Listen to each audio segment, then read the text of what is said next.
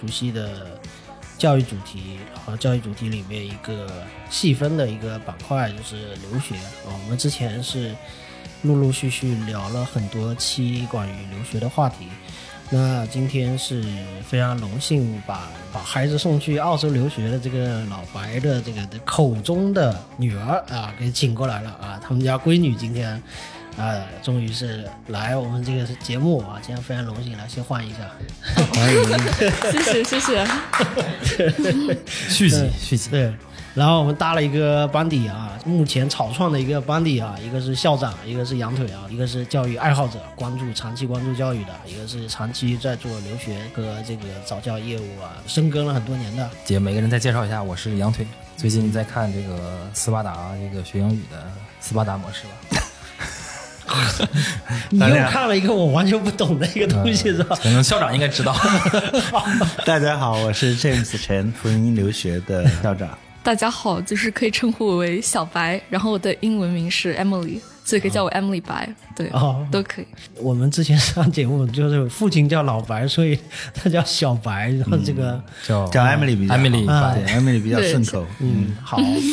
嗯，那上上次之前父亲就是咱们一块聊的那期节目，你听了吗？就是有有什么 呃想要吐槽或者哎口外一下，听了一部分吧，主要就是在听他之前说哦，幼儿园、小学，他当时很早对我做的一些规划这些啊，对那些的记忆，就是他的描述里面有没有什么偏差？对你来批判他一下，对他的溢美的字数太多的话，你可以不用批判，就是你重新他可以以你的视角嘛，重新说一下嘛，简单说一下嘛，是因为现在我也是，呃，我先简单说一下吧，因为我现在也是以前没有意识到厦门这边。的这个教育模式和这个教育体系嘛，因为最近孩子也是上了小学，才感觉到这边所谓教学质量好，不仅仅代表着说老师努力，同时是整个学校的一个家长氛围和这个努力的这个程度是远远超出我的想象的。嗯，然后我现在我们去的也就是顶。顶多算是一个中流学校吧，小学。但是我我在想，要是中上的公立学校啊，对，中上的公立学校，小学嘛，小学一年级。然后我们对他的作业量和老师的要求已经感觉到叹为观止，是小学一年级。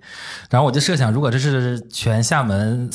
思明区顶尖的一二类校的话，他对孩子要求你别放大，就是可能是这个我 就中上就中上，那那那是具体的顶尖两个字拿出来，不要随便用啊。对，就顶如果是顶尖学校的话，我就不敢想象孩子的这个升学压力和这个相关的这个各方面的这个呃什么环境会是怎么样的，我们就不敢想象了。所以说，可能你可以介绍一下你们当时就是小学或者幼儿园整个这个阶段规划的时候，以你的视角嘛。简单聊一聊，看能想起来什么，想起来什么。哦，好好，没问题。对，那我就回顾一下，就是我之前听我爸爸他当时说的一些东西，就是说他确实会提到说，比如说小学可能觉得说，哦，我遇到了一些不是很公平啊，或者他觉得教育的一些这种模式缺陷或者什么的。但其实同时我也会感觉到，就是嗯，就是小学也是有非常多好的老师，而且环境整体给我的一个。感觉和包括我现在对他的回忆，其实是非常美好的。就是说，当然其中也会出现很多哦非常严厉的老师，然后还有非常大的作业量。我记得当时因为嗯最开始把英语和中文就是学有点混了，因为就是幼儿园在美国读过一段时间嘛，对。然后当时小学一二年级的时候，完全就是跟不上那个进度，所以当时也有遭到老师的一些那种。有点打压那种的，但后面到我记得到三年级的时候，也遇到了非常好，就是可以对我，就是真的是对我特别帮有帮助的一些老师。我觉得对对我自己的提升也挺大的，就是说两面都有吧。对我能不能说这个，就是就包括你刚才说这个中上，或者是他在一定的程度上是老师的好坏，他在每个学校里面，他是也是一个分布的状态，可能正态分布。嗯，就是当然是大概。比较居多的是好的嘛，然后会有一些奇奇怪怪的，可能嗯，你不得不会遇到的，就是你这真的是没有办法的。即便即便你再怎么精挑细选，什么各种学校，那你其实还还是会有一定概率碰到，对，让你会有一些不适的这种情况。没错，这就人生嘛。嗯，对，你看你当时当时是在哪一个哪一个小学？哦，我在槟榔小学。啊，槟榔小学很不错的，也不错，是一个非常好的优质校。嗯，你在槟榔小学到你出国的这个阶段，父亲对你的规划和对你产生的影响，包括你怎么去，你是接受呢，还是不接受，还是怎么去产生这样的念头，说你愿意去？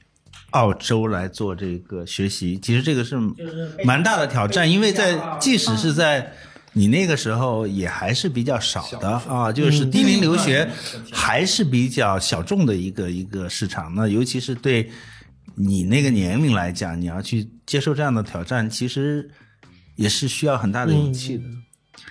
嗯，其实说到就说迎接这个挑战或者说勇气，其实我不把它当做就是那种。一个特别困难的一件事情，所以当时我记得，嗯，从六年级嘛结束以后，我是没有体体会到就是升学压力这个事情，因为当时直接就是进入到了一个国际学校，就是也是我，嗯，爸爸当时觉得说应该要提前就是在出国之前要感受一下就这种，嗯。可能跟国外比较接教育比较接轨的一些那种体，就有一些这种体验，嗯，所以当时经过了这样的一段体验以后呢，那当时呃有想着说，我们可能想要去澳洲或者其他地方，加拿大或者美国去留学的时候，我并不会感到就是任何的畏惧感，包括甚至当时我是在一个月内我就决定，我们一家就决定说，哦，我们要选定是澳洲，然后包括当时就选定到出去这个过程中，我都没有任何就是。哇，这个很很恐怖，这是个挑战，我需要做什么或者干嘛，就没有不错感，就真的是很顺理成章，没有任何波澜的，就这样。就是比较强还是？对，没有任何感觉，真没有任何感觉。他在在厦门当时读的也是一个国际学校，那国际校是 那个国际还可以是吧？哎，我怎么样？就是就是就是国贸双语协和，我还记得。对对，双语协和双语协和双语可以推荐了，现在找不到他了是吧？是是那期节目聊的时候就说这个学校很棒，我记得 Emily 应该是第一批吧，他是第一批，对对对，他是第一批，Emily 当时是初一第一届，是国贸双语协和的第一批，所以还是。是，他们还是挺挺用心在在教教这一届的孩子，应该那个时候还是很还是不错的。对，一开始是这样，就后面可能出现了一些小变化，对对，出现一些问题。那那就是这小变化。后面的先先咱不说，我想我想前面的可以说说。对对对，我我想先就是呃。会不会说这个过程中是不是越就是应该刚才说是小小年龄小出去嘛？年龄小出去是不是一方面就是接受度各方面就是自己觉得就你自己已经觉得这不是个挑战了？对我我从来没有觉得这是个挑战，就是很正常的事情。年龄稍微每增加一年，不过可能就会增加一点就是勇气啊！哎，对对，勇气就会降低，可能可能我们都认为这是需要勇气的事情了。换句话说，就是可以先还是说初中吧，就是说第一届那个。国际国际校，因为我是领孩子去体验过国际校的啊，然后我是能感觉到它的优缺点的啊。就是我先说我我的我的观点，就是说它是一个很极致的地方，就是说这个它是它是把人群极致放到那里，然后变得非常极致。怎么极致呢？就是它是端两个端点，一端是学习特别好的一群人，然后另一端是 特别那样的一批人。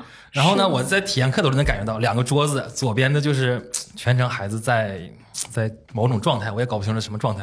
然后另一个就开始，就像我们四个人坐在这录音一样，就开始争奇斗艳的在讨老师欢心，就是那种聪明人在一起厮杀的感觉。我我我我去了之后，我说，然后最后让我让我彻底放弃国际校的就是，最后那个还有一个从晋江来的一个跟我孩子同龄的小女孩弹了一首。十分钟完整的一个高难度的钢琴之后，我就彻底放弃了，说不跟他们卷了，算了。也不是这个原因，但同时也是有些别的原因。但后来就是觉得真的是德才兼备的优等生非常多。那就像你在那个环境下的氛围是怎么样的？第一届，然后呢，感觉是怎么样的？可以简单按流行词来说，就那个地方卷不卷？哦，就是就像刚才你说的这样子的感觉。其实国外的。他们这种教育体系就是这样，就是所有都这样，包括我到澳洲也是一模一样的，就是上限很高，下限非常低。对对，所有学生都这样，因为他的，我觉得这种教育体系它就更自由，它是放大每一个孩子的优缺点，它真的会放大所有，所以就是好的会变得极致的好，坏会变成极致的坏，是这样子。嗯，对。比如，那你在那个班当时初中的时候有没有什么？因为初中是一个很，我觉得是开始变敏感的一个时期。你小学可能还简单一点，到初中和高中这几年是人生中非常关键的几年，而且也是特别敏感的几年，而且也是容易受波动的几年。那比如说你在那个国际校的时候，当时能回忆起来那种状态会是怎么样的呢？哦，我我自认为我就说，我先说明我是一个，我觉得我是一个比较有主见的人，所以当时我初中时候也是经历了我的叛逆期，就是在那段国际学校的时候，也是说，嗯，学习就我不算是那种卷的人，就是反正非常的中等，所以呢，当时也会因为国际学校也比较放松嘛，所以当时也是有一段时间沉迷游戏这样子的，然后也不是说那种哇一帮卷王，不是在学校里这样的人。那后面是出国，就是经历这样一个小小的变化以后，然后进入到一个新环境，嗯，后面的时候突然间就是改变，因为感觉身边的酒王越变越多，然后同时这个学校就是它这个教育体系就是在放大，就是你的那种目标对目标的一个欲望，所以当时我就知道自己应该做些什么，然后我要该怎么样达到我的目标，然后最后就改变了，然后最后呃取得了想要的 offer。对，哦，那是就是说是关键节点，还是说？全家做了一个决定，让你知道了之后，是这个意思呗？就是做了要去澳澳澳洲那边，可能再往下深造的时候，然后你当时深深人人还在国际校的时候，就有一种环境，由从优越变成就是那种英雄归来那种环境变化那种，然后你有挑战了，对对对，还是变化，然后是这个意思是吧？当时嗯嗯是哦，所以你你你刚刚提到说你到了澳洲才又发现身边的。卷王越来越多，这个可以给我们讲一讲，这个蛮新奇的。这个是 是还是就是说，我还是时间时间线确定一下，就是那是初中结束，然后去的初二，初二转换就是去的高高，就直接去读的那个对，就是澳洲的国际校了，相当于。对对对，在九年级、八年级。对，就是说七呃七年级的时候去了七升八啊协和双语，然后在八年级快升九年级的时候去了。澳洲，那就八升九，八升九，对，读了四年完整的中学，嗯，高中，高中，高中，初中，高中，那算高中的那时候已经，九十十一十二四年高中，高中了是吗？啊，对，澳洲是完整的高中，哦，对对，啊，你们这相当于初中，初中部基本上是在国内接受的，基本上，衔接了半年吧，一半，一半，一半嘛，一半嘛，哦。那那那这种转变，我觉得应该是这个主要这个经验还是对我们来说都是新奇的啊，大家都没听过。因为 多接触，因为就是说，像我们就说那种英雄英雄叙事里面就会讲这个事情嘛。如果你一直一个线的话，那就是那个样子，可能是另一番人生了。但是我们走的是英雄模式，那你带入到那种英雄视角的话，你去看的话，在那个平平淡无奇的前几年，我们就不提了，就提那波澜壮阔的转变那几年。我们可以好好聊一聊，大家也愿意听，应该。好好。那我们请有请英雄。没有。就一开始说这个人有多卷，到底有多卷，对吧？就就是我觉得这个东西好像是是这样的，就是你不关注它，你就不会觉得卷；如果你一旦关注起来之后，你就会发现有意思了。这个是是这个意思吧？好像是。有这种感觉。我记得当时你申请的也是一个顶私的学校。也不是说随便都能进，挺难，因为你是出，因为可以可以对介绍一下，因为你是怎么 对呀拿到这个 offer offer 的，这挺难，因为我们做个背景介绍，就是说你要是幼儿园去这种顶私还简单一点，他考的少，特别是像你已经到了这种初升高这种关键年的时候，他的面试是非常严格的，而且他的要求各方面成绩了，可能还不是那么简单的，说你财力到了就能进去，这不是那么回事的，还是有一些真正实力上的东西的。那我们这个背景结束了，那交给你。是好，那我就介绍一下，就是当时进就是入选我们我澳洲那个私校的事情。那我在澳洲读的学校叫做 Campbell Girls Grammar School，它是个叫就是一个女子的文法学校，所以它是也是个私立学校嘛。然后，嗯，我觉得。进这个这样，如果我们要进这个学校的话，呃，国际学生是需要先考一个英语能力考试，叫做 AEAS，然后还有包括需要你的平时成绩去获得这个学校的面试资格，然后再通过了学校面试以后，你才有机会就是拿到学校的这个 offer，就是可以进入这个学校。那当时就是说，嗯，反正就是按照正常流程考了，然后就进了。那当时进这个学校其实还就是挺有意思，就是。非常不凑巧，刚进去的时候就是疫情开始的时候，也就是说我进去的前半年我都没有经历过任何的线下呃线下的学校的一些交流，所以当时我不认识任何同学，嗯。现在这个思想交网友是吧？对，都是 网友，就真的是网友。二零年上半年都在国内读，简单简单这个差不多这个时间段。哦，最最开始过去要有个对啊，已经面跳过了一个对呃语言学校嘛，当时刚过去要读一个半年的语言学校，呃，然后语言学校结束以后，我再去考的 AS，然后进入的现在的这个学校。那那可以先前面说一下，那你平时成绩那块是国际校，就是厦门国际校那边出的认证呗？平时成绩这一块。哦，对对，那个学校当时有帮我出出认证，对对认证的这个，那时候有涉及到什么国际课程吗？那时候还是已经在学了？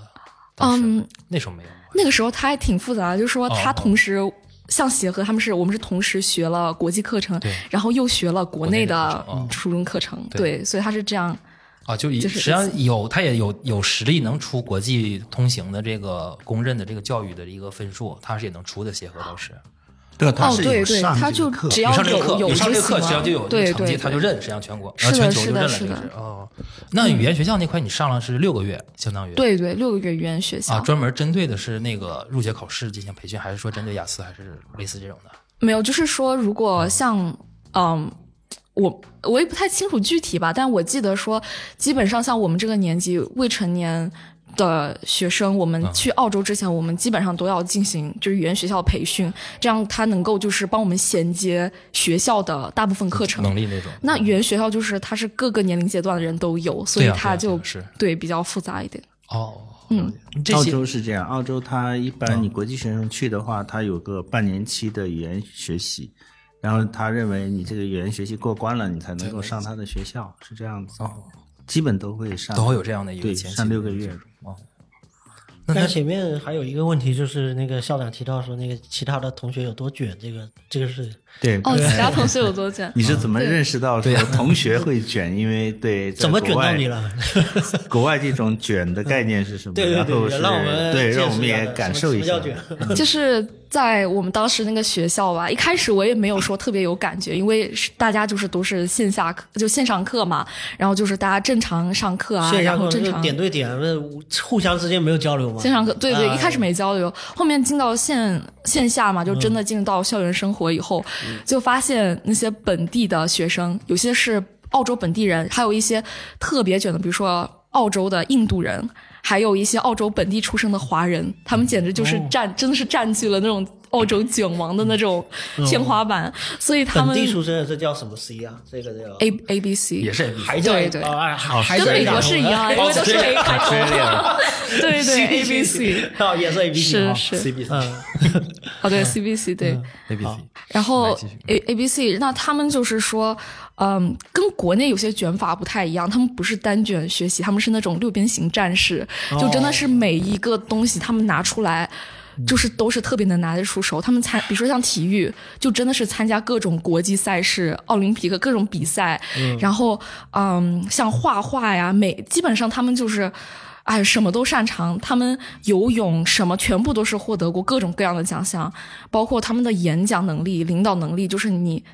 一跟他们线下认识，你就会发现，就是他们跟常 就是正常我认识其他人完全已经不是一个 世界的人了。就他们真的是可以非常成熟、非常稳健的完成他们所有的目标，还有所有的一切。那那你当时是什么反应？就是这种，就是跟你预期一样吗？我觉得就是挺有点，真的有点那种 仰慕。对对，当时真的是很仰慕，就是觉得说哇，就而且他们是关键，他们就是真的。性格特别好，他们特别愿意去帮助你。当时我刚进这个学校的时候，就是我们学校会帮我们安排，就是帮助我的一些学生嘛，所以就帮我帮扶帮扶的一个学生，所以他就会带我。当时一个 A B C 我认识的，他会带我去认识这样的一帮非常高质量的他的一些朋友，然后融入到他们这个圈子里，你就会真的感觉到人与人之间的差距是什么。对对。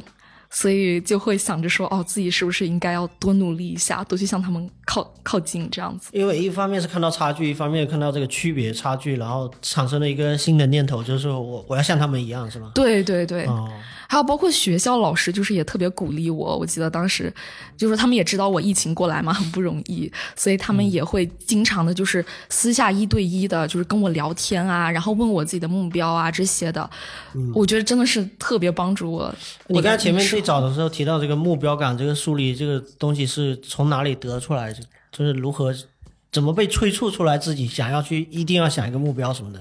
哦，我觉得第一点就是我刚才说的嘛，就是身边的同学都非常有目标感，就他们目标感特别强，对他们特别强。马上你问他们，他们就会说我要干嘛。哇，对他们玩，他们从很早之前 他们会一直 对他们就是无论梦想有多大，他们真的就是有自己坚定的目标，而且他们你能明显感觉到他们是在坚定的实现它。不是说他们单纯有个目标，就说我很自就很自自信。因为你在咱们国内这边也生活了挺长时间嘛，就是有这种在我们国人目标里面那种高大上的目标，或者是在我们国人眼里面其实大家看不上的这种目标也有嘛？就比如说我想做个木工，我想做个木匠什么的，或就打比方说，可能私立女校就是不太出现这种情况。我就做个想做国际护士，不是。想去 想去非洲帮助那个，哎对，就是有这种国际国际主义者，然后想这这种是真的，这种是应该有的，对吧？这倒是有种胸怀全球的，然后想去是非洲那边帮扶一些就是贫困的一些，想要治疗，对。这个这个倒是挺有有这这个真有，对对，这个是是真的有的，就是说希望为国际这些环境啊做出真的是做贡献，做贡献，对对，他们甚至还有学生就是开了自己俱乐部，就是专门就是向大家来宣传这些，嗯。就反正经常举办，对对对，不是他自己做，他还得这个，就从那么小的阶段就开始拉着大家一块弄啊，对对，拉着大家一块弄。之前这挺像大学社团那种。他可以向学校就是申请就是资金嘛，他们就可以提供更多的呃那种活动给别的学生，就组建自己的那种俱乐部，对。呃，那那你接着说，那他们就是说，整个你入校了嘛？入校现在讲入校这个了解其他人的这种六边形战士，我们也了解了。对对对，就是琴棋书画、刀枪剑戟、斧钺锅叉都很厉害。那么下一步，那就是说，那对于至于你的话，会有怎样的感受呢？就是在身处这样的环境当中，而且刚才我们讲了周边的一些老师的帮助、同学的帮助，那你自己心态的变化，或者说是接受这种环境是？很快就适应了，还是说有一些其他的一些呃历程让你记忆的非常深刻的，需要一些转变什么的？有没有这样的心态的变化呢？就是我从来没有感觉到自己，就是说，就如果是像当时那个阶段的话，我不会感觉到自己转变了，我只会觉得就是说我只是单纯想要努力或者什么的，就没有这种特别的感觉。那其实在当下嘛，就是对对，做好自己手手头的事情，学好现在的目前一些。那现在回头看呢？回头看是回头看肯定也有嘛。那我再说一下，就第三点就是。嗯，像澳洲学校在九年级的时候，都会给所有学生一个叫做就是那种职业规划的那种课程，也就是说专门会有他们会请团队专专业的那些老师过来跟你每个学生一对一的聊天，然后做测试、性格测试、职业测试这种各种各样的测试，然后帮你分析出来，就说你可能适合什么样的工作，或者你适合什么样方面的东西，就让你更了解你自己。我觉得这个当时对我还挺有帮助的，就。最开始的时候，我也是会比较，就是，嗯，不清楚自己的擅长点啊，或者我优势点。那后面就是说，他们会帮我分析啊，比如说，哦，你可能会适合什么职业，你的性格适合做什么。比如说，我可能就挺喜，其实挺喜欢跟别人交流啊，或者什么的。他们就会说，哦，那你可能要不要考虑一下，嗯，做一些商科类的这种工作，可以去学校 marketing 这样子。就挺有意思的，当时我记得做分析。当时你那个学校是走读校还是寄宿校？哦，走读，走读学校，对。你就是寄寄宿在其他家，就澳洲家庭里？没有没有没有，家是应该是过去了。住住在你们住一起吗？住一起了是吧？跟家家里人住一起。家里人住一起了。其实这个还蛮重要的，因为呃，在这个年龄的孩子出去的话呢，就是说如果。首选，不管你是怎么样，首选还是家庭在身边，这个肯定是非常重要的。年龄小不是需要有家庭。第二个，他这个文法学校，其实文法学校这概念是从英国来的。它无论是澳洲、加拿大，他们都是英属的这个国家。那这种 grammar school 本身，所谓文法学校，它本身是非常重视成绩的。那如果又是一个顶尖私立的话，意味着。全球百分之五的人才能读，所以你刚才问的这个问题，就为什么就是在这种学校它不存在？因为它确实是是筛选出来的一帮人才能去才才会去读。那如果说我们本地的，无论是澳洲还是加拿大，本地的普通人的话，甚至中产的话，他都不会想到送孩子去读顶私的啊，读公校就可以了。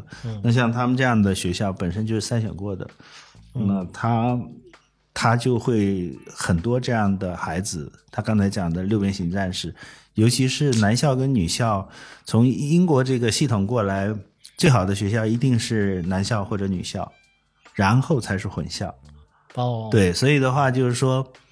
呃，尤其是在无论是男校还是女校，他在这个性别，你虽然看是单性别，实际上他们呃互相之间就是男校跟女校之间的这个交流还是蛮多的，就是也不会影响到你们。你们自你自己是什么感觉？就是因为其实我们在国内其实都混校嘛，就是都大家都对你你你你你你你自己第一次接受这个个女校的这个对女校是什么你有没有觉得好像缺失点什么，或者说很适应？我，其实我觉得真的很适应。很适应我觉得就是只是个人感受，我觉得女生就是在高中、初中进女校是个特别正确的选择。嗯就可能说，像我在小学的时候会觉得说啊，跟男生啊，大家其实我都混挺好的，男生女生我都关系很好。但是到初中后面，我进入女校，我也没有感觉到任何的不一样。很多人会觉得说，单性别学校加强了就是你对性别那种就是对立啊对立认知这种，就是。呃怎么说呢？就是女女性 girl 就是对抱团在一起，然后对，其实没有，反而会淡化，就是我们对一些那种性别的一些那种歧视啊，或者刻板认识，就真的是完全淡化了。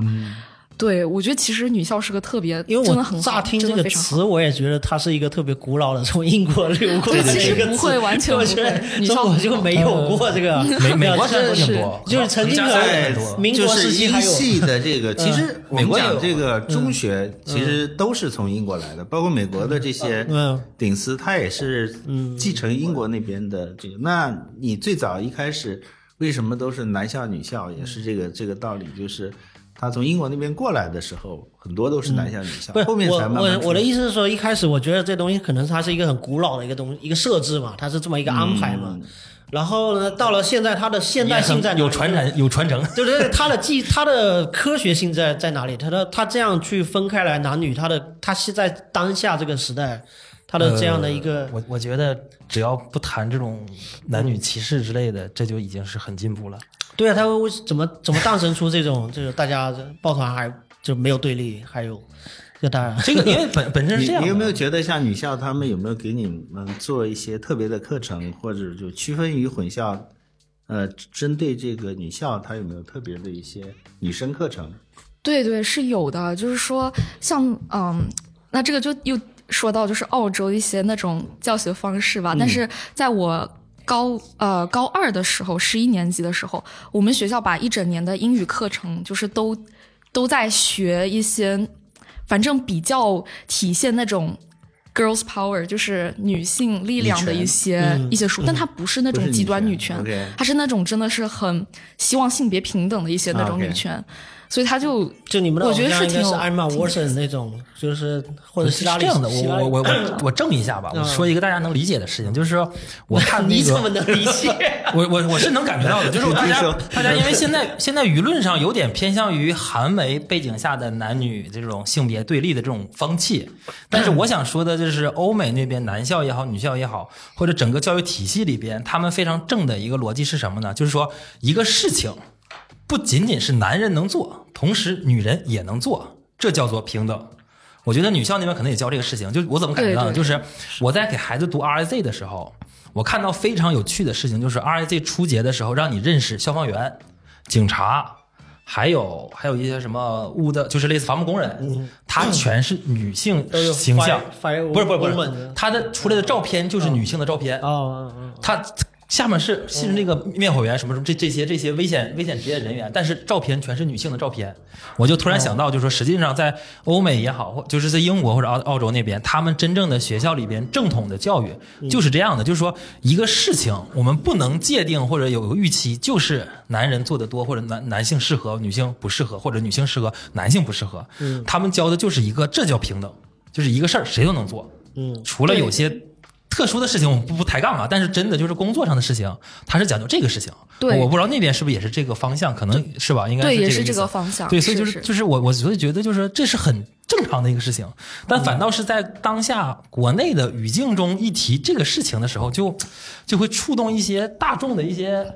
是大家都还没经历过什么事，什么都不懂就太对立了，就就一些视角就会很奇怪。所以我们抛开这一个单纯从从就是因为我们聊这个事情嘛，就单纯去说这个事儿，我觉得是一个很自然的一个。过程就不要特别想到哇，这是个女校哦，这是个男校。对我真的我的好奇点就在于说，男女自然分是既然分校了之后，又怎么能够做到不对立？就是分了之后，就是大家就就学该学学东西嘛。对啊，就学正常的东西，不要学极端的东西，就是这样。这个谈下去是挺一个一个就是大家大家都是女孩在一块儿嘛，然后还有一个就是嗯平常还有这个怎么接触嘛？其他的跟这种所谓男校之间的接触要怎么进行？哦，也有，我们学校还有一个联谊的男校。联联谊对对，就是说同样的名字也是叫 Campbell，他是 Campbell Grammar School，我是 Campbell Girls Grammar School，也就是加了个女女子。那就是说，经常学校之间会有那种啊舞会啊，或者说义卖啊之间的联谊，包括运动之间的联谊也会有。对，是。那我们接着往下说，就是说这个男女这块。到应该是到比较关键的，我我我听来的故事就是说，特别是完整高中段吧，因为你经历过了，我听他们意思就是说，第一年第一高中第一年还会稍微 easy 轻松一点嘛，到了第二年和第三年，就是有些人就觉得这是像，就是有点像中国的高考那种感觉似的，会 会有很大的一个升学压力，对于那些想去好学校的一些学生，那我不知道你当时到二年级和三年级是怎样一个状态和感受。哦，没有升学压力，没有没有，因为我们我们学校会，哦，我是我是真的是夸一下我们学校，我觉得我们学校真的就是挺厉害的。我们学校进像墨尔本大学，还有包括澳墨尔本的 Monash 大学，就是说最好这两所率有百分之八十，所以其实没有一个人在担心升学压力。QS 前应该三十了吧，应该是。对，大是前三十啊，对前前三，下现在好像是三十。今年今年好像突然就是提高了，变成十四，但是对不重要，就就大致在前五十，前五十以前的这个学校前五十。行行，那换句话说，就是说做一个类似广告的东西，就是说在本地的顶尖校去读的话，还是有这种本地的升学的优势的。对，是有优势。因为因为你要是说想到本科阶段，你从国内的背景下去申这种本科是比较难的。很很难能升到 QS 前五十，像莫大或者像这些大学，就从国内嘛，哦，中国大陆升也也不是，我觉得从国内考考到像澳洲，不清楚美国和英国，但是如果从国内来澳洲，我觉得是比较简单的，就是本科，因为澳洲有设立一个一种体系叫做预科，哦，我知道，就说如果有有那个对对会轻松很多，然后你就有个缓冲，对，其实比本地高中生简单很多。哦，那图啥呢？那么回到本 就是 是啊，所以当时很多人就说，就说如果你是国际学生，也可以选择澳洲。比如说你来，然后高中呃十一年级结束，然后你就直接去读预科，然后直接升大学，你就完全不用考这边高考啊，就啥都不用考虑，对，就会轻松更多。也是个路径啊，对，好像瞬间觉得只要语言过了，好像哦是啊，本科也没什么问题了。是的，是的，是的，澳洲是这样的。有一些软的东西还是很不一样的啊，就是可能那是就是我们承认，就是说你要纯从分数上来讲的话，可能纯拉齐看好像是类似的学生。生效肯定是不是很难？对澳洲大学来讲不是很难。嗯嗯，但是从软的东西说，包括如果你想留在那边，你想。呃，比较顺利的融入，包括留在澳洲生活、找工作，那甚至将来你如果要去北美啊，去英国啊，你的融入程度是不一样的。如果是我们讲，我们这边一个毕业的高中生去那边读个本科，那其实他在这个对整个社会的适适应跟融入过程，肯定要比 Emily 他们还是有很大的差距，包括语言的能力。我们讲高级语言的表达能力，其实是有很大的差别的。对，但我们是不知道，但是用人单位是知道的。哦，对对，这个这个确实，对吧？就像我们说到大学本科嘛，就是基本上就是，嗯，高中之前来的华人是一帮一帮一个圈子，本科出来的华人又是一个圈子，然后本地人又是一个圈子，像这样其实圈子完全不一样。然后研究生出来又是一个圈子，对对对，对，是不一样的。因为是我我就感感觉到，就比如说，因为我我我我现在还在职啊，就是工作的时候就能感觉到，就真的你要是一个外国人。假设我们幻想一下外国人来进入中国的我们每个听众所在的领域里面去打工的话，那对他的挑战实际上是非常高的。仔细来想，就他要揣摩出来这种人际关系、语言上的东西，这些这些复杂的事情，那的确可能嗯他不好融入。就是想着正常正经的白领工作想做的话，还是蛮难的。实际上，如果是短短的，比如研究生时间或者是本科时间，是根本不够融入进去的。所以说很难有有种说法，就是直接你到那边也很难留住，最后只能回来了。很多是这样的啊，那那您您的规划就是说，像想也是说，在四年之后，可能也是想就是作为一个国际的身份，在当地或者说可能去去欧美或者其他的欧洲或者是美国或者其他的地方有这种打算。嗯，目前就是反正挺多条路就给我选的吧，就说那这个这个很重要，就是我们打断你一下，就是说这个很多条路这句话，我觉得在听众里面想起来好像就是一个难以理解的词汇，是吧？我觉得。因为你看，这个已经露出这样的表情。什么叫很多条路？这在中国人好像好像这句话好像听不懂，是吧？不至于，不至于，那倒不至于。对，但是我想说，就是背后的东西可能大家没有感受，可你可以详细说一下，因为我们缺少的是那种像你已经经历过私校的那种，就是对你的呃人生的规划已经提前你了解了。你在读大学之前，或者你在选选科之前，你已经知道未来的科目该学哪些，怎么学，以及工作怎么衔接，这些可能你已经很清楚了。但是对于同龄的像本大陆的学生来说，他可能不是那么清楚，是很难。很多时候还是听家长去帮他选择一个一个一个一个一个一个学校，一个或者一个学校一个专业，然后去读了。那你刚才还说那很多条路的话，可以详细说一说，是呃具体一些，就是怎么个很多条路？好好，没有问题。对，我就差差不多说一下，就是说，嗯，大学我是本科是三年嘛，在墨尔本。大学读商科，那目前呢，我还没有太考虑说我的具体的一个专业就是 major 是一个什么，但大概率应该就是金融加会计或者金融加市场。但是商科也是有考虑到说是个比较卷，而且现在留学就是非常热门的一个专业。所以说，如果像我要在本地想拿绿卡，或者说包括回国卷，其实不是说特别特别占优势。所以这样就是说，大一，嗯，大一呃下半学期可能我开始找一些实习。包括甚至像就是这个假期，我其实已经有给自己找一些小实习在做，那就卷些像这些小履历嘛。然后大学三年结束以后，我就会有很多条路可以考虑。比如说其中一个呢，就是说要不要去其他国家，像美国或英国或者是新加坡去读一个研究生。读研，嗯，对，那读读研是一条路嘛。然后还有一条路呢，就可能是考虑在澳洲直接考虑拿绿卡，那就是去澳洲的首都堪培拉。去，嗯，国立大学去读一个教育学，然后去拿一个这个样的一个绿卡。什么叫教育学？这教育学师范吗？啊，这个不太一样。对对对，当地当地需要这样的人。是绿卡，就是你可能需要去做一些绿卡适配的一些工作，就政府需要的。那我就是会去堪培拉，啊，国立大学拿身份用的啊。对对，读一个教育学。那教育学这是其中一条路，然后还有一个可能就是说，嗯，在澳洲，比如说。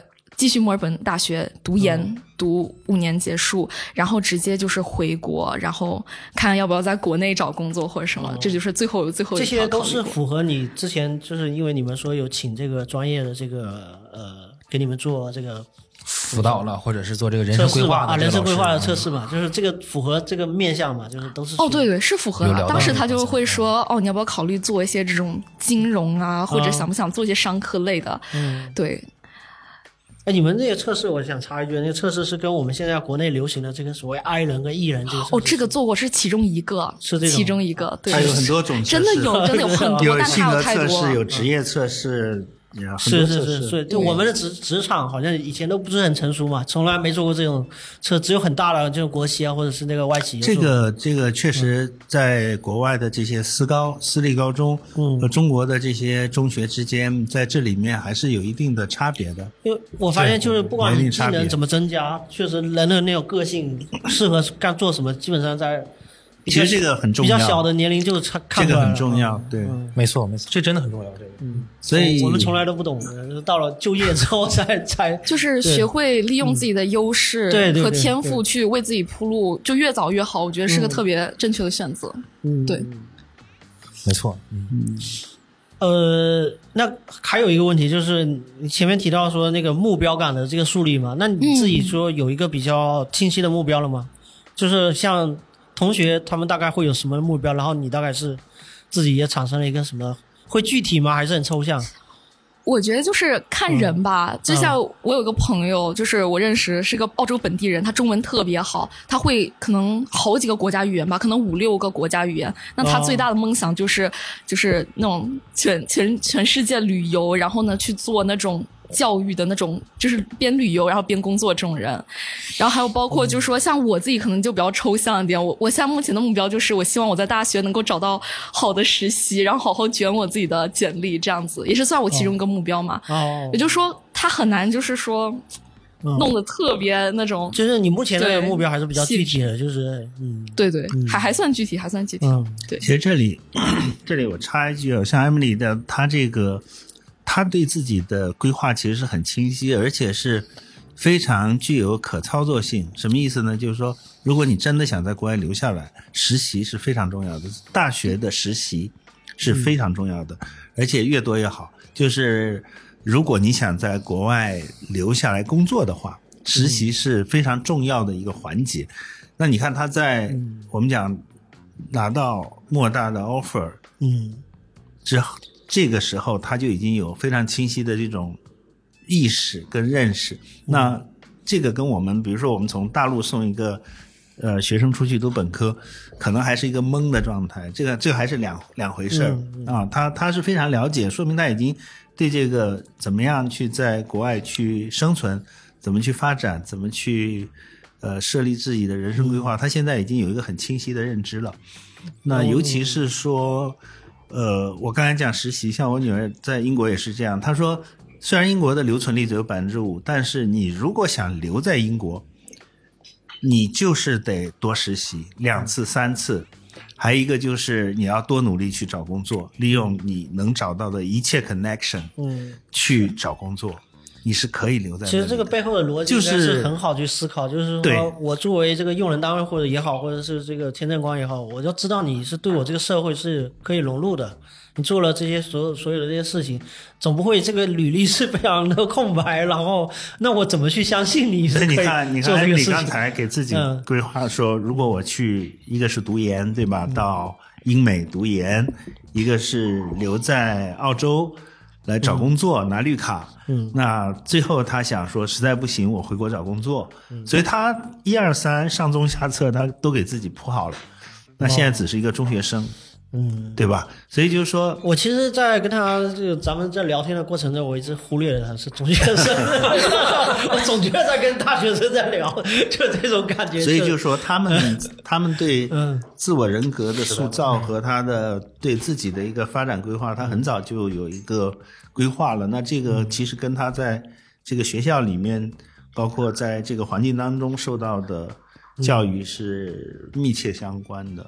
就前面艾米丽也说，就是老师也会找你去聊这些事情嘛，就是对对，会会问嘛，就是就是怎怎么这是怎么进行的，就是。哦，这边我就不得不提一下，就是说我我是是呃，在澳洲我们是呃墨尔本我们是 VCE 的教育体制嘛，那当时我是选了一门就是会计，也就是说我在高高二的时候我就开始学会计课了，那我是跟这个会计老师这关系很好，所以我也想提到，就说刚才我说这个。关于大学卷实习这个目标，其实我在高中我就帮自己小小的就是奠定了一下基础。那我就是跟这个会计老师就是搞特别好的关系。那他是在来我们学校做个老师之前，他是澳洲一个高级会计师，就是说他好像。做位置还挺大吧？那他就是说提议说他可以帮我做内推，对，因为我觉得澳洲它是一个比比较人情的一个社会嘛。那如果你在那边有人脉，哦是，其实澳洲特别人情，全世界都一样，全世界都一样。真的，我一开始跟你一样感觉，就说可能中国比较更人情嘛，就更需要这种哎呀混这种吧，要混个脸熟啊，对对对，那个嘘寒问暖一下，对吧？但是我后面跟我们这个会计老师就是。真的是很认真的去聊过实习这个问题，包括大学一些规划。他就真的是跟我说，澳洲是个非常人情的社会，他是靠着所他所有的那些好的工作，那些包括他来到我们学校有这样的工作机会，都是靠人情世故，就是跟他、也不是人情世故，不是那样送礼什么，不是也不是，就是说交朋友嘛，关系的远近吧。哦，对对，交他关系比较单纯的，对他的那种人际关系还是比较单纯。嗯，对，需要一些这种小内推。哦，所以我觉得还挺有意思。那当时这个老师也是跟我聊过很多关于实习，包括他对我的一些就是未来一些规划建议吧，他有跟我提过。嗯，对，学校里有专门的那个叫做升学顾问跟职业规划的顾问，有的有的。那就是你有没有就是经常性的跟这样的顾问交流啊？哦，是的，有有经常跟我们学校这个顾问交流。那当时我们学校像这个顾问，他有教我就是怎么样，比如说 linking 这个就是。呃，这个叫 networking 网站嘛？对对。那很早的时候，像九年级，我们我就有我自己人生第一份简历，然后我拥有我自己的 LinkedIn 网站，然后他会还会教我就是各种各样的这些。就是领英。对对，国内就叫领英，但是已经撤出中国了。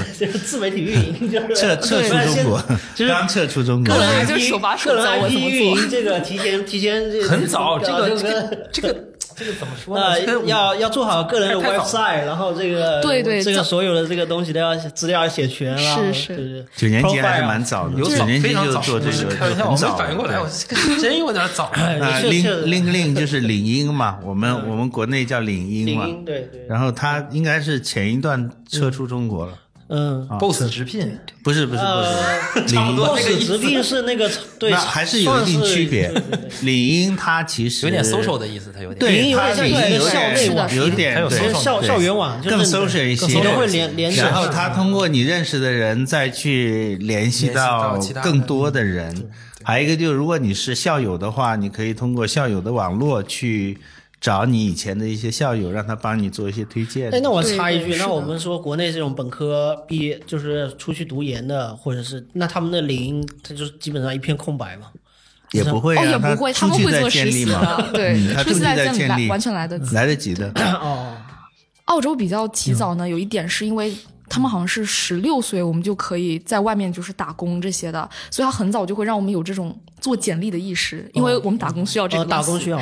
对，那包括像未来的时候，其实我们也都一直在需要这样的份简历嘛，所以他当时就会很细致的知道你该怎么做。其实这个也是激起了我一个回忆，就是原来在一个自行车公司打工的时候，我们会有这个，我们的车比较好嘛，然后会赞助一些选手，他们去做呃运呃比赛用的。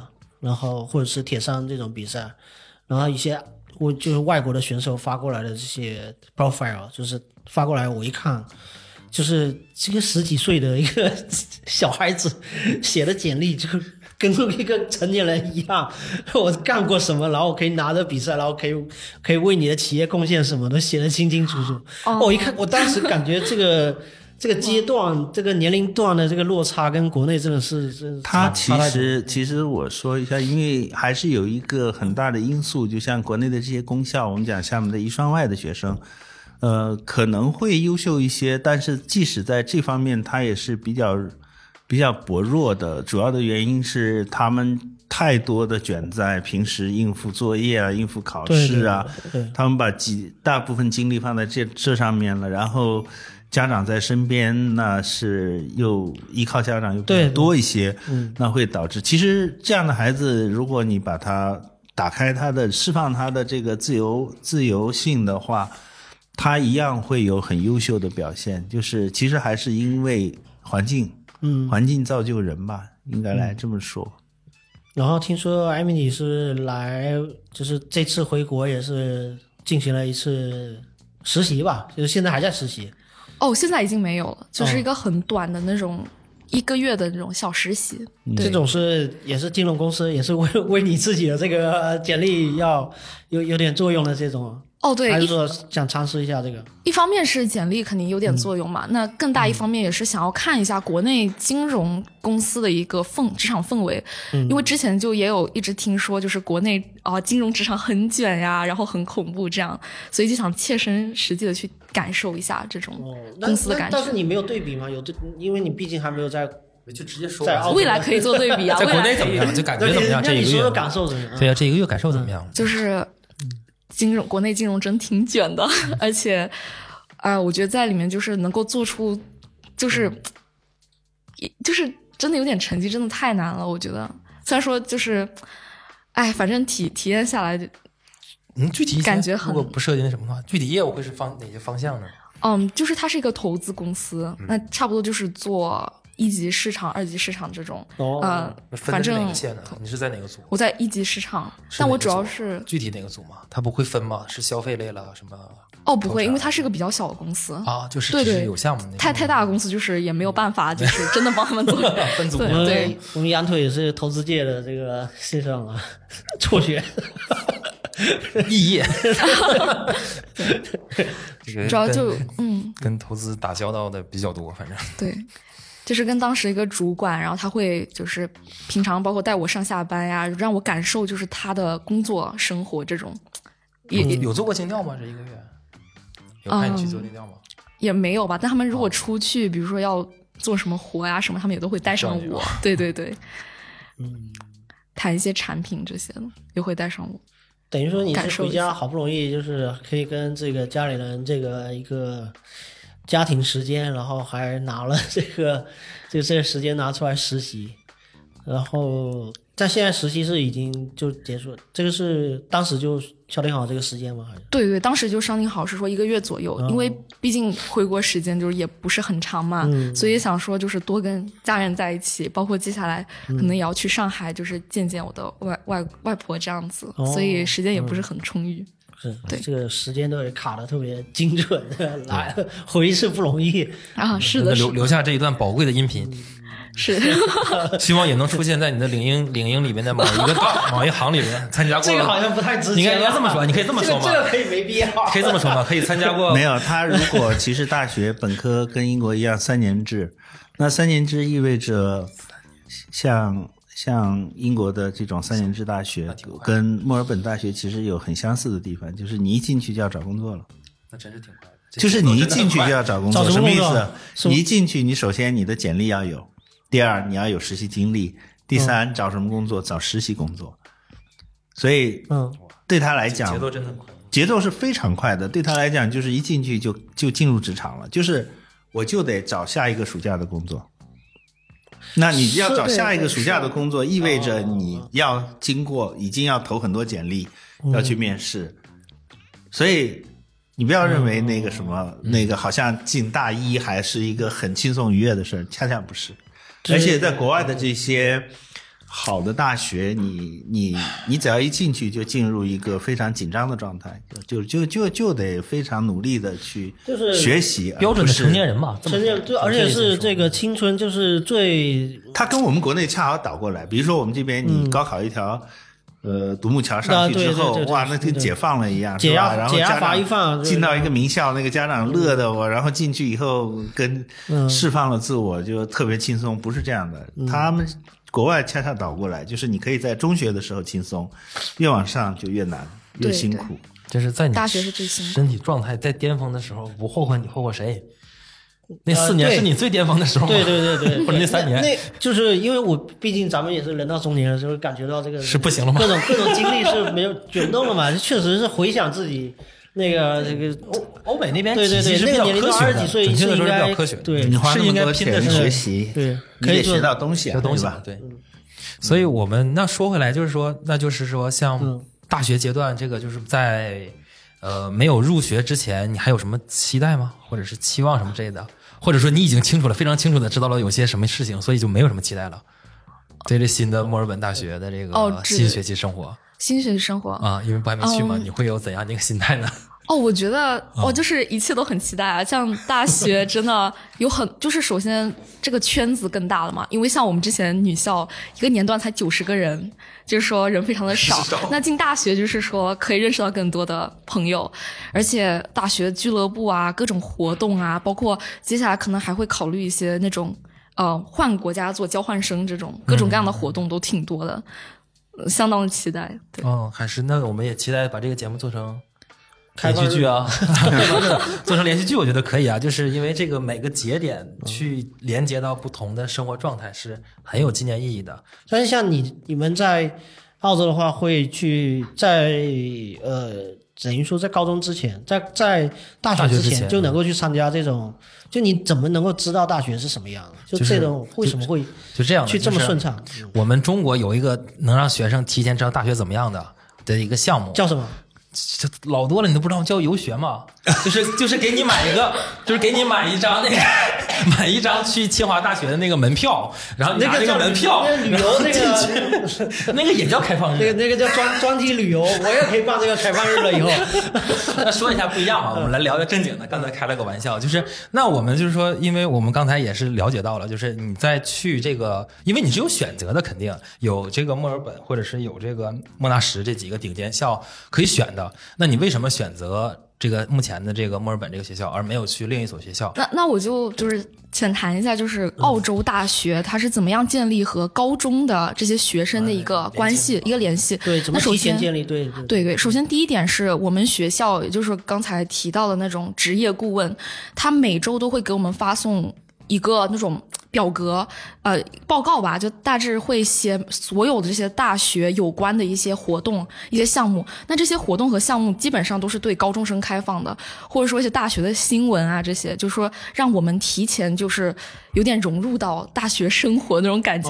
那也放出来一点东西给到高中生，让他们知道。对对，就让我们了解也是可以参与大学资讯，对，包括各种活动的报名链接。嗯，反正大学对我们提供很多这样的，嗯。活动，那这样我待会待会我介绍一下类似像这样的活动嘛。那其次就是说大学我们叫 Open Open Day，就是说每一年呃开放日嘛，就是说每一年澳洲像墨尔本嘛，就是墨尔本大学和莫纳什大学都会有自己的开放日，包括其他很多大学，但我就参加过这两个大学的。基本上开放日就是说他们会招聘很多那种学生志愿者，会在。就是学院的各个点，就是帮大家就是答题，就是解惑呀，还包括设立各种各样的活动，帮助就是学生还有家长去融入到他们这个大学这个集体，甚至还有大学试听课，像墨尔本大学商科试听课，我是，嗯，在我好像十年级，我十一年级嘛，疫情结束后，嗯，全部就是都已经听过一遍了，每一个科目，每一个专业。所以每一个科目、每个专业，你这是对，就是哦，就是买年卡还是什么？没有没有，不用不用，它就是呃，open 开放日那一天，就是全部都是开放的，就你想要听哪一个科目，就能去哪个。申请预约什么？哦，不用申请预约，你直接进就行了。但这个那天就是开放给所有人，也不是有限的，不是东西是就是说也不能说无限，就是它是很自然的一个事情，就我不限制你。你想来就来嘛，这个他开放日就是正常的一个学校的上学的日子，但是他是对外界开放，类似参观哦，然后他会安排，但是他是特别对高中生去设置的这个不，他也不是说正常就是上学的日子，他是专门挑个不上学，那专门就是教授来给大家讲讲这些课，我听着感觉对对对，不太一样，他人家都有安排好了，他有讲课其实 类似一种模拟的那种，对模拟课程，模拟课程。那就是说，家长啊，包括高中，甚至很多初中生，他们都会去听的。就是比如说像商科，如果我想听金融，那你就可以去听金融方面的这个教授他讲的这个课。那你也可以提前了解到这些教授，就是跟他们就是套套近乎，套套词，对，套套近乎，真的真的就是很重要，对，很很有意思，很有意思。呃，因为你的之前学校给你们的那些资讯里面就会有这些信息，对，参加，然后里面有谁，今天活动是怎样？是的，是的。可以参加这个，我应该是说，可以说咱们国内是也有，不是你先别是，就是我紧张什么？真有，以后要研学游学了是吧？想想也有，咱们确实我跟你说一般百分之九十九的高中生在上大学之前，应该都不知道大学长什么，就是对，那是不要长的样，长什么样有可能知道，看看过，但是里面教学究竟怎么样，那个学科设置究竟怎么样，那个学科里面的。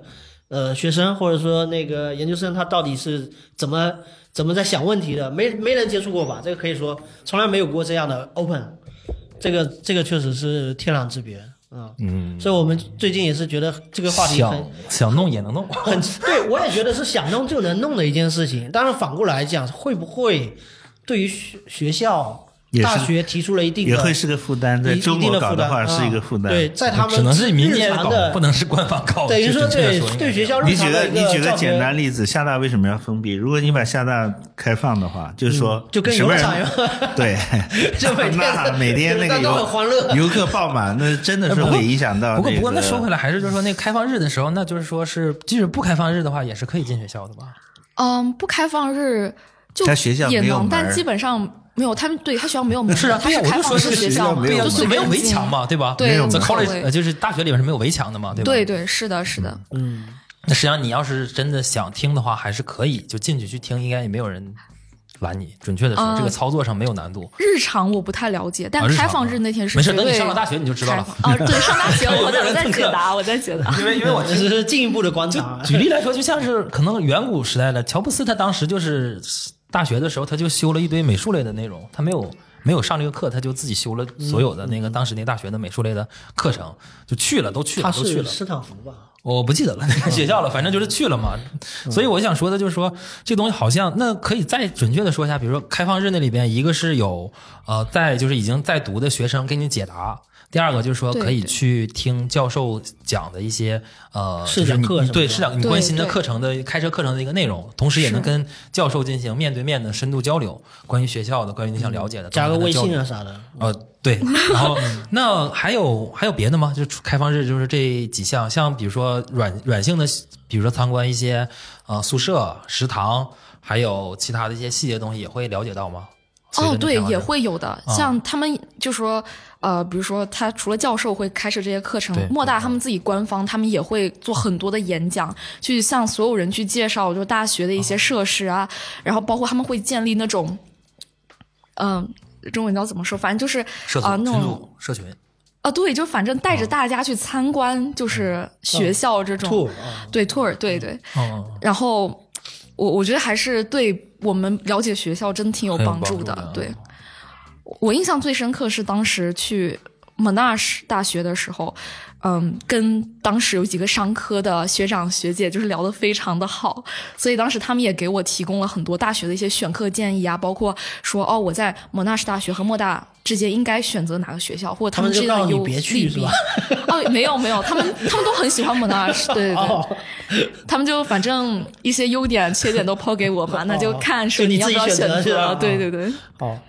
嗯，这个确实是区别很大的一个一个一个的文化了。嗯，而且我不知道，在按你的角度来讲，大学你觉得莫大去做这样的东西，对他来讲，他的驱动他去做这样的事情，是他有那么大的这个筛选好的人才的压力吗？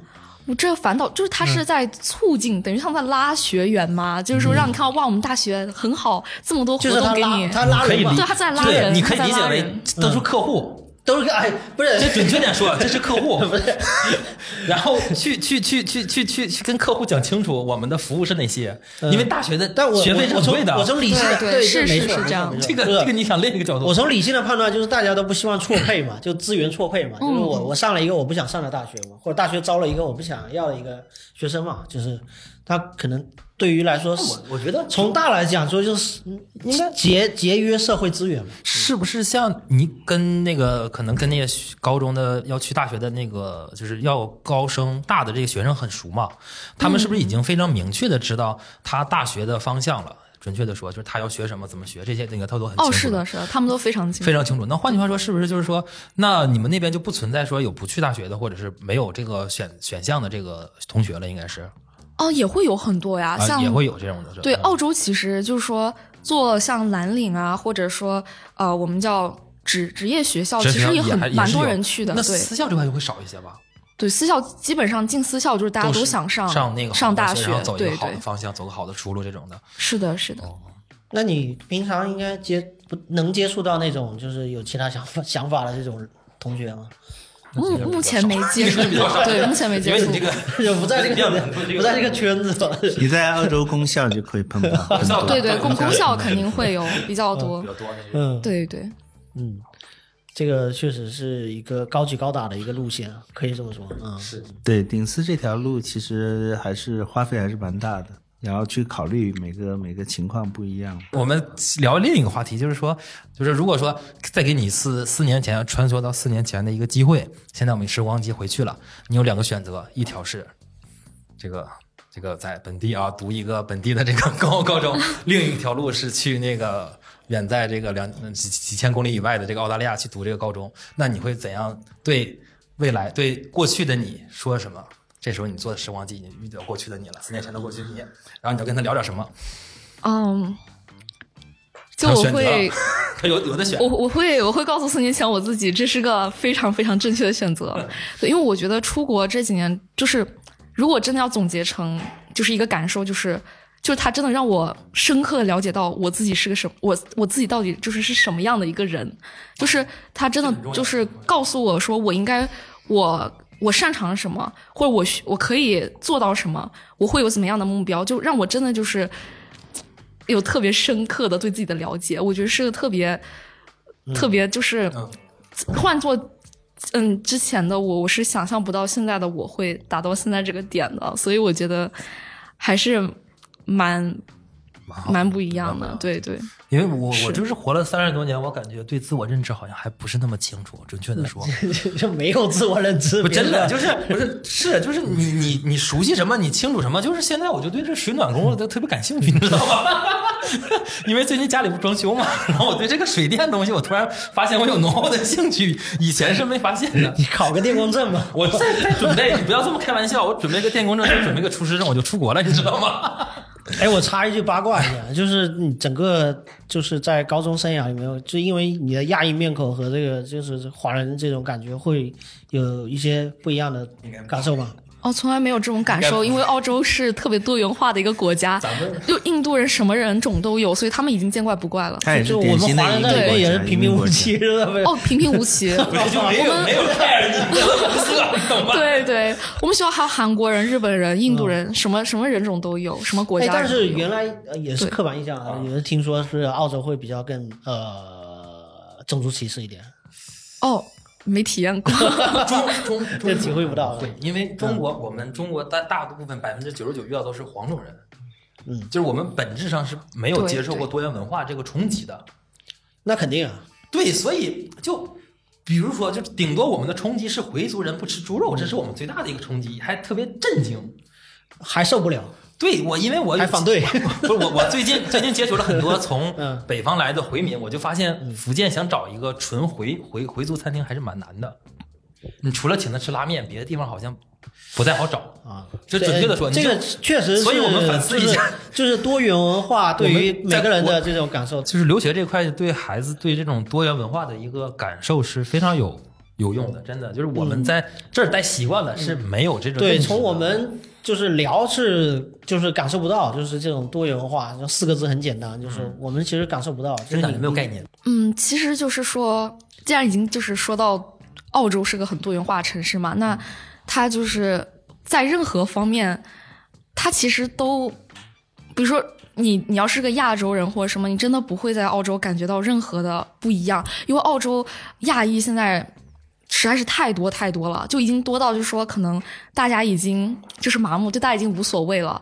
那包括说，如果像多元化，除去像人人种、国国籍这些的，其实像包括对 LGBT 群体，嗯，就是也是非常包容。嗯，任何情况下，我觉得都是对，就是各个方面都很包容，真的是接受所有人。包括像澳洲，我知道，如果说一个人有重大，比如说。疾病啊，或者是精神类疾病，他们其实非常非常包容的。我觉得多元化就是总结一下，就是他就是尊重每个人选择的权利。我觉得对，就是我我在澳洲感受到的。嗯，我我想摆烂就摆烂，我想我想干嘛？啊，是的，是的。我想躺平就躺平。嗯，对，有明确的界限感。你你的选择是你的选择，但他会不会像美国似的那么那么那么卷呢？因为我我理解就是在各个发达国家里面，美国是。相对来说是真的竞争非常激烈，但是其实你是在幼儿园阶段是去了美国，美国那边一小段时间，小段时间，对对对。那那个时间可能就太小 了，太小了，太小，但但也能记得很多事情。就是你能对比这美国跟澳洲的这种区别，同样是这作为哦，这个因为主要是美国它是就幼儿园嘛，那我出国时候已经读就是初中了，我这个很难做。对，去澳洲对。美国美国的你你你要看怎么比，如果是顶丝跟顶丝比，美国的顶丝会更卷一些，嗯，因为它对，因为因为他也是从九年级开始考察成考察你的全方位的东西。那其实他刚才讲他们这个，我听出来他们这个学校已经很卷了。就是是，实际上他如果是一个女子文化学校，又是个顶级私立的话，那他从九年级开始，他已经有很多同学有这样的认知，包括这样的规划，其实已经是蛮卷的。但是，呃，如果是美国的那些顶私，因为他毕竟要升的可能是哈耶普斯马呀这些，那那个竞争是相当激烈的。然后。他们他们也是从九年级开始，但是，呃，可能学习的强度跟时间会更更长一些。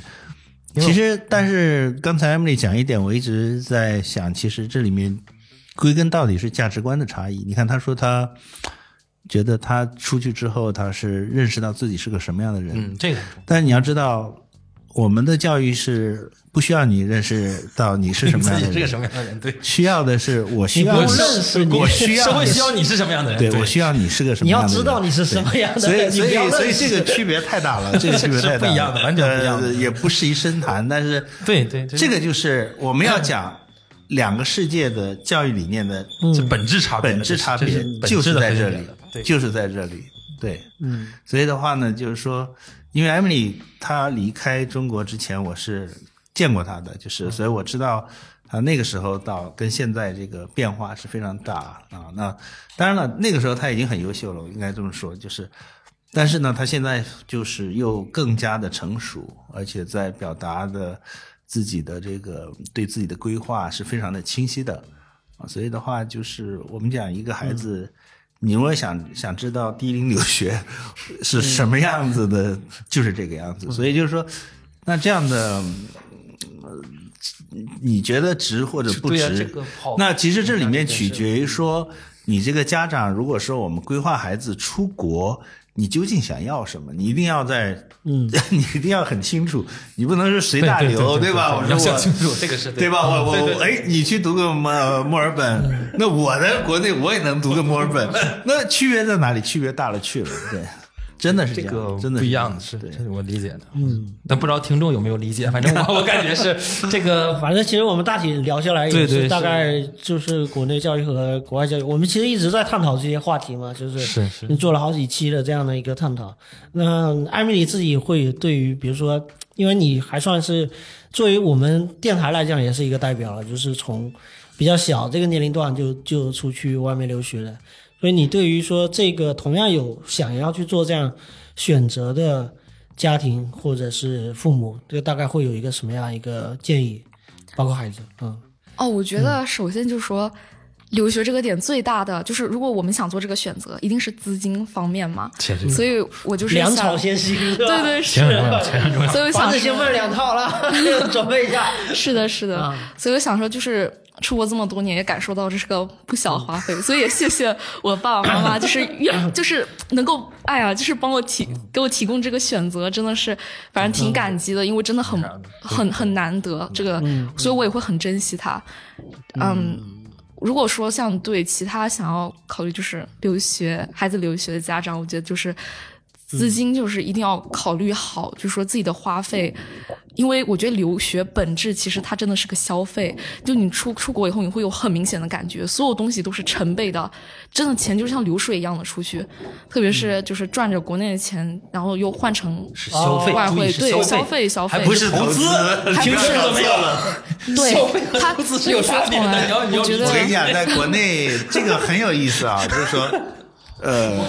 国内中产阶级送孩子出国的话，其实他很多还是从出自于投资的这么一个角度去考虑。对对。如果你让他从消费的角度，他就会清醒很多。我觉得消费不起。哎，你这两个词一换，真的区别很大。是的，是的，说的很慎重啊。这个这个词定义上说，他绝对是非常慎重的说这两个词的。我消费我可以喜欢不喜欢，或者这东西我用完了我就不要了，什么？这这是一个自己消费一个个人喜好问题啊。我投资就是我要回报率啊，问题。你会考虑这个事情，所以就是说有些中产会盲目的去去做这些事情的时候，发现那样了之后，就会家庭会很拧。不，你如果要考虑回报率的话，那你还是得做一些折中的平衡。对对对也是可以，也是可以也可以到做的，但是看就是就达不到这个，因为你这个毕竟是也我刚才讲也是也是有路可走的对吧？啊百分之五，呃，因为其实这个呃，你刚才前面你你接着讲，就就哦，没有，对，就刚才说消费投资嘛，就是说，真的就是很想说清楚，这个真的是一个消费，嗯就说在你感受到它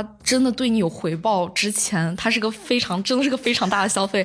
像我现在，我我真的可以从两条路讨论，就是它真的消费很大，但同时我也觉得它有对我有回报，但要从哪个方向看，就是说它到底属于哪个方面。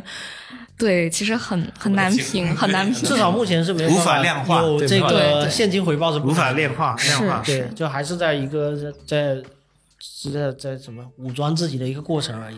对对，那还有呢？比如说除除了这一块，大家想清楚了之后，嗯，一个是粮草先行嘛，规划上你建议，如果假设他资金准备充足了，八年、九年的准备好了，啊那你建议他是什么年龄段或者什么时候出去会更适合孩子呢？年龄段，其实我觉得看小孩的性格，其实我发现就是挺重要的。像我有一些朋友，他们可能很早就出去了，对，他们就会转，比如说他们可能。五六岁出去，他们就会非常融入本地文化。那他们有部分就是可能跟，真的是我感觉每个小孩就是发展都很不一样。所以说，从哪个年龄点出去，就是都会有不一样的结果出现。真不但我觉得是不一样结果，但是同时也取决于小孩个体他们怎么样的一些。反正我觉得这个就是更大的话题，就是很难很难细评。对呃不好给建议啊。对，就正常，我们讲主流来讲，还是啊九年级是读完整的四年高中啊，是比较合适的一个选择。如果是更早的话，一定要家长带出去。哦，嗯，哦是的一定要家长带出去。其实就 K 对是对 K 九确实 K 十二是吧？就九九年九年级相当于我们初三，初三毕业嘛，也就是说，你如果要申请九年级，你就等于在我们这边初二就要申请，初二准备了，初二申请初三初，三的。初初二申请九年级这样子。嗯我我我也赞同，稍微赞同一下。我也觉得九年级突然想起来，其实确实不主流还是这样多一些是吧？因为就是。嗯，国内中文已经学得很好了。因为如果说在国内，就比如说在国外待很久，想再重新学好中文，其实是很难很难的一件事情，嗯，真的哎就现在有很难，经经常有。这种说法，就是说你的就国内的一些基础呃基础教育会夯夯实一点，再再再出去这种种说法啊。嗯，但像你前面说的，有的他个性，他个性不太适合，他跟人可能得早点出去。这个取决吧，像我觉得对数学的这个基础其实是真的打的，还是有蛮有有蛮有作用的。但如果要说像英语啊或者其他一些方面，我觉得国外比较早的一些教育其实做的蛮不错的。但数学确实可能，如果想要弄得非常深刻啊，还换是换句话说，就是那你说是语文，就是说就是语言类的嘛？就对对实际上它的在你去的时候，实际上英语水平还是得需要一段时间适应的。哦，是的，肯定是需要时难度还是间。有有很高的时间，对当时已经。因为其实国外他们真正的应用型的英语和国内做这种应试英语其实差别真的太大了，真的太大了。我了解对了解。那现现在现在有有标标标准标准化的那个英语考试成绩吗？或者说这些有参加过入学之前的那种他讲了 AES，对，A 就只有 E S，那是面试吗？，AES 哦，不是个考试，英语考试，是我知道，长达三个多小时的听说读写，呃对，就是全部包的一个考试，我我意思，比如说他高中考大学的那个语言类的那个考试是什么呀？那不存在了，因为那个就没有了四年那个不存在了高中了。哦，但是高中就是说我们自己对那个教育体系里面是有有这样的英语考试是肯定要有的啊，，对。它不就不需要考托福雅思它不像美国那种什么赛达呃不也没有那东西。呃，你讲啊，入学那种。SAT 是吧？对 SAT 那种。澳洲应该是没有，他没有看他的高中成绩的。对，我们只看高考，高考就是十二年级那一年的成绩，高高中成绩，高中都成绩实际上是记在最后一年的成绩。最。后一张高中成绩。对，但是还有一个最终考试，啊。也就是说平常成绩占一半，最终考试占一半，哦，对对就是学校组织的还是全省全省。全省组织的一个统考类似，所以他没有高考，他跟加拿大一样哦啊，都是看最后一年的。哦一个平，不是有高考的，就是平常成绩占一半，然后最终高考占一半，也就是说有大考但也有平常成绩平常。成绩，反对占百分之五十，相当于哦，那比重还是的是的挺大的那个。因为我这美国那边也是，他是平时成绩也很重要它是有个 set，对有 set 那个，同时平时成绩也那 GPA 肯定是占第一位的。嗯对对对，GPA 永远是最最最重要的，平常这个成绩也是重要的。嗯对，可以可以。那我们还有什么？把把最美好的留在下一期。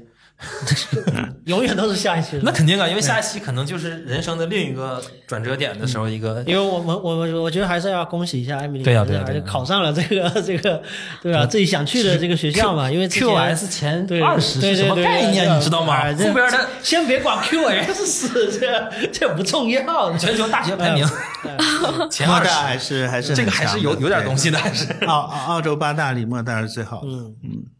所以就是也期待下一期了，这个就是下次回来就是大学生了，是吧？啊，对，下次就不一样。没准再过几年就是真的是开始投资，投资方向转金融节，转金融节目是吧？转金融方向了。好，那我们就差不多聊这么多。